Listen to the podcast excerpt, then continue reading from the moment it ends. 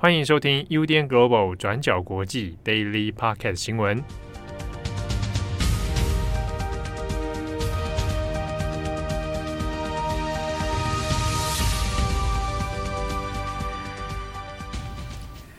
迎收听 UDN Global 转角国际 Daily Podcast 新闻，我是编辑惠仪，我是编辑佳琪。今天是十月二十号，星期三。那今天有三则新闻要跟大家更新。首先，第一则是海地的后续消息。嗯。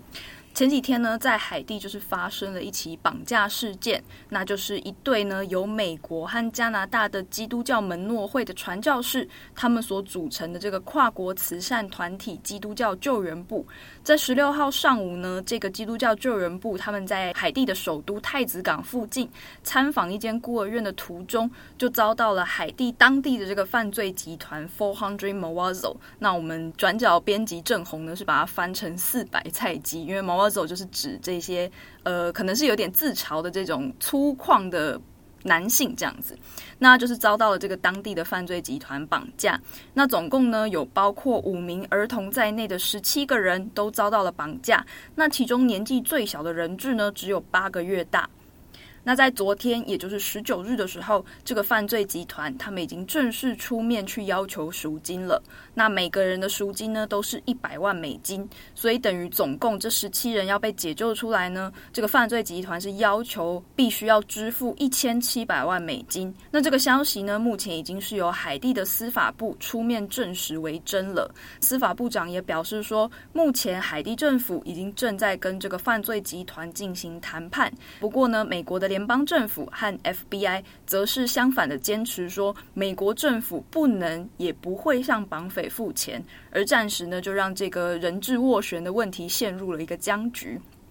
那白宫的发言人沙奇他就表示说，国务院与 FBI 目前正全力忙着救出人质。不过呢，由于联邦法律的规定，美国政府的公开态度是不可以用鼓励支付赎金的方式来处理这些跨国的绑架事件的，就是美国政府是不能鼓励这种态度。所以呢，目前详细的救援方式和救援的内容也不能够透露太多。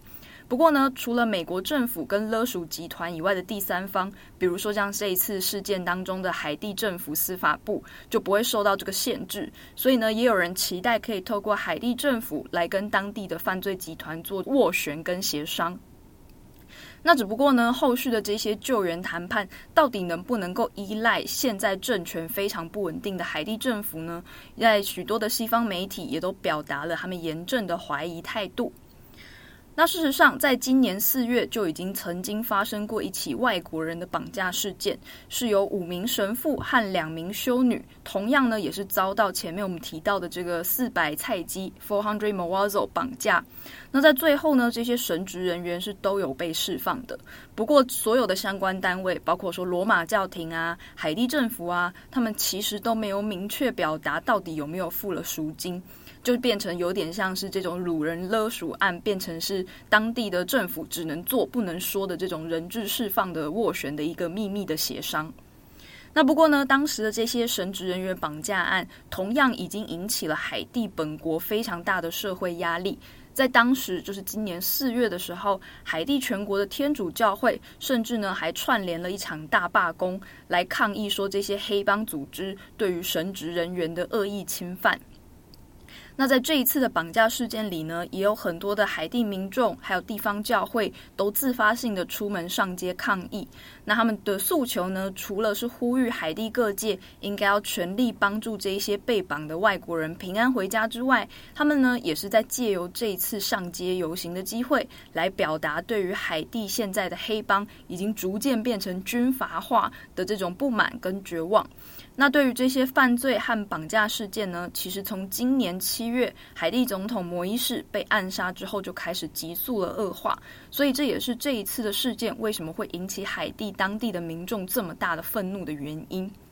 那后续还有相关的更新的话，我们也会再帮大家做一些追踪。好的，那接下来第二则，我们来看一下缅甸特赦示威者的一个新闻。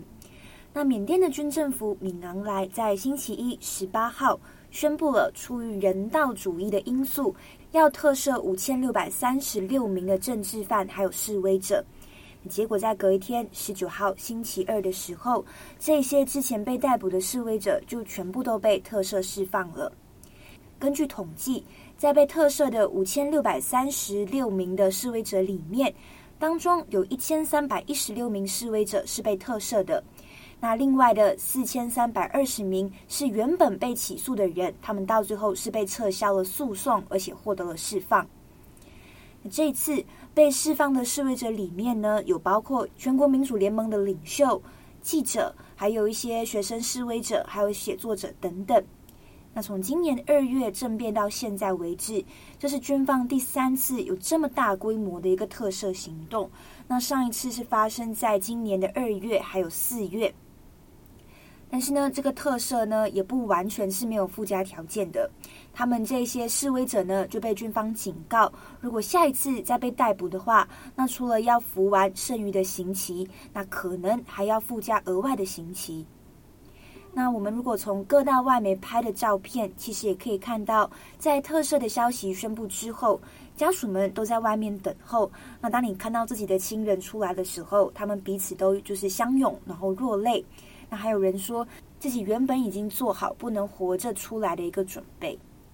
那为什么这一次军方会有这样子突然大规模的特赦行动？那外界推测，可能也是跟东协的政治压力是有关系的。那我们在星期一的时候，其实有跟大家提到，东协的外交部长在十五号召开了紧急会议。那认为缅甸军方就是一直不配合，例如不让东协的特使艾瑞万跟翁山书记见面，所以就在十五号的时候决定不邀请，也就是拒绝邀请军方领袖敏昂莱出席在十月底的东协峰会。甚至呢，东协还预计要邀请缅甸的非政治代表出席，但是目前相关的人选是还没有公布的。那这样子的一个举动就被认为是在施压军政府。我们这边要跟大家特别讲的事情是，如果按照过去的惯例来看，东协这次拒绝邀请是非常罕见以及非常强硬的一个表态。那东协呢，其实是在一九六七年的时候成立的，那至今大概有五十四年的一个历史。那过去呢，成员国之间都是奉行互相不干涉成员国内政为最高的一个原则，所以从过去几十年来。尽管呢，过去成员国有一些侵犯人权的事件，那东协确实也是有过表态，但是呢，都没有对这些成员国造成太大的一个施压效果。我们举一个例子，像是在二零零六年，那当时候缅甸是由军政府掌权的，它国内有很多的侵害人权的事件。那当时候呢，缅甸的军方也因为就是持续软禁翁山苏姬而面临很多的国际批评。所以在二零零六年那个时候，刚好也轮到了缅甸担任东协峰会的一个主席国，所以东协在那个时候就要求缅甸不要组织任何的高峰会议。所以可以看到，在二零零六年的时候，东协其实也是有发表过这样子一个罕见的强硬行动，但是其实也没有对缅甸造成太大的一个施压效果。我们从那个时候的情况来看。尽管东协有了这样子的一个表态，但是缅甸在隔一年，也就是二零零七年的时候，就发生了番红花革命。那最后呢，也是在军方的镇压下结束的。所以，再看回这一次的缅甸政变，东协相对而言可能是比较积极介入的，像是在四月的时候召开了峰会，那后来也发表了就是五点共识。所以这次外界也才会特别关注说。到底东协会如何在不干涉成员国内政，以及如何介入缅甸恢复和平之间去取得一个平衡点？但是也必须说，这也不容易啦，因为成员国也担心说，如果你过度施压缅甸，到最后很有可能会变得让缅甸更加倾向是去靠拢俄罗斯或者是中国，那就更加不利于东协的区域整合问题。好，所以补充了东协成立的一个背景，还有过往的一些脉络，就可以看到说，东协这一次拒绝邀请缅甸的表态，可能也是对军政府造成了压力，所以才会有了这一次的特赦行动。那军政府可能就是希望透过释出善意来争取国际的一个认同，来改善自己的一个国际形象。那联合国的缅甸特使在 Twitter 上面呢也有表态，他就说对这一次军方的特赦行动表示欢迎，但也有表示说这些政治犯一开始被关押就是令人无法忍受的。那这个特使也有说到，军政府虽然释放了缅甸的政治犯，但是呢不是因为军政府改变心意，而是基于压力的情况下才有了这样子的一个措施。那这样子的一个说法呢，也获得了缅甸人权团体援助政治犯协会 AAPP 的呼应。那这个人权团体就表示，这一次的特赦行动不会让政变结束。他们呼吁说，军方应该要无条件释放翁山苏姬、啊总统温敏，还有所有的政治犯。那最后呢，来帮大家补充一个比较软性的新闻，就是在南韩的《朝鲜日报》呢，他们今天报道了一个新闻，是在谈说南韩近期出现了一种新的保险，是专门针对校园霸凌的保险业务。就是说，如果你帮孩子保了这种险呢，未来孩子如果在学校里面受到了校园霸凌或者是暴力事件，保险公司呢就会支付你医疗和律师的相关费用。当然呢，之所以会出现这个新闻，还有这个新的业务背景呢，也是因为南韩的校园霸凌事件实在是太严重了。那根据这个报道呢，有提到说，南韩的教育部调查，经历过校园暴力的比率，从二零一九年的百分之八点九，已经上升到了去年的百分之十二点三。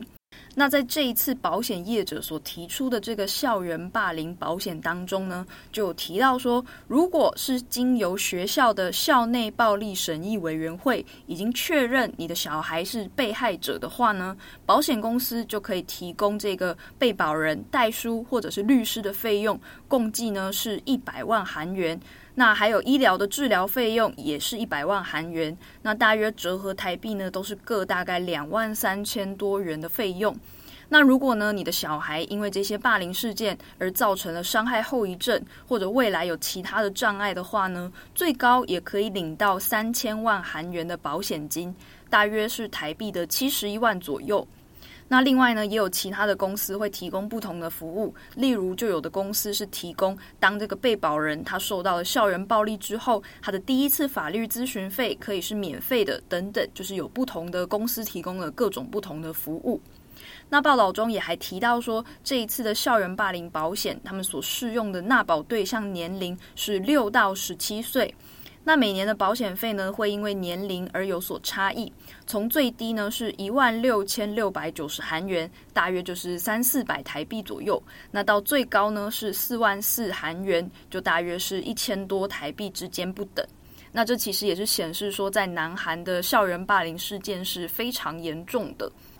那另外呢，就是其实，在很多韩国的影视或者是娱乐新闻里面，也会常常看到说，不管是当红的偶像，或者是知名的运动员，都曾经被，比方说他们的亲朋好友，或者是以前的同学，就是挖出说过去曾经有霸凌同学的一些经验，就感觉这件事情其实，在韩国是相当严重的一个社会问题。对，因为像是相关的霸凌文化，如果真的被传出来，也是会被韩国社会算是蛮严重的一个抵制的。嗯，像之前不知道大家有没有关注的，是一个呃韩国的双胞胎排球姐妹花，叫李多英跟李在英。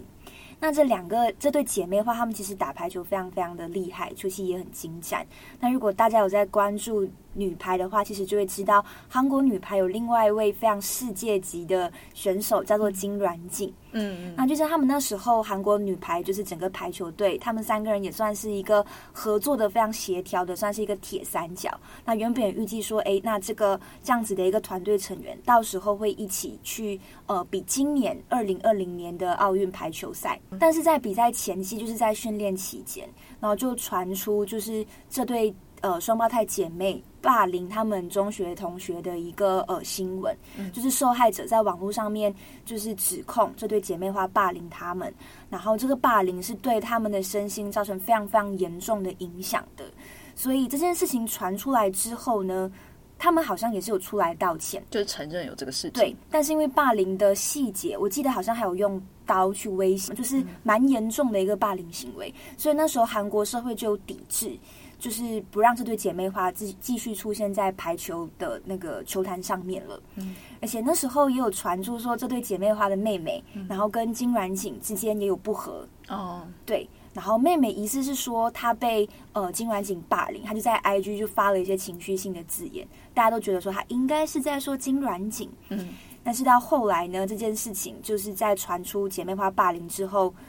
姐妹花就被迅速封杀，嗯，然后就没有出现在就是比赛里面，然后他们的像是 IG 或者是个人账号，也就是全部都关闭了，嗯，所以呢，在这一次韩国女排就是出征奥运的时候，就没有掉这对双胞胎姐妹花，哦、变成是金软景一个人，然后再加就是其他的一些也是主力选手出出赛这样子，嗯，我也知道金软景是因为我看那个白种元的醉话人生，在 Netflix 的对不对？对，就是他会跟不同的名人喝酒聊天。嗯大家如果关注金软景，因为我最近就是也很喜欢金软景，因为它排球的实力非常非常的强，嗯，就看他扣球什么的都很厉害。他也算是在韩国把女排就是带上来，然后就是风气带起来的。嗯，那奥运回来之后，其实他就宣布他会退出国家队了，但他还是会继续去比那个职业比赛啦。他就去各大的综艺节目，大家如果有去看他的综艺节目，像是你刚刚讲那个白种人，嗯、然后还有 Running Man，他就是一个非常具有综艺综艺效果的女排选手，因为他讲话还蛮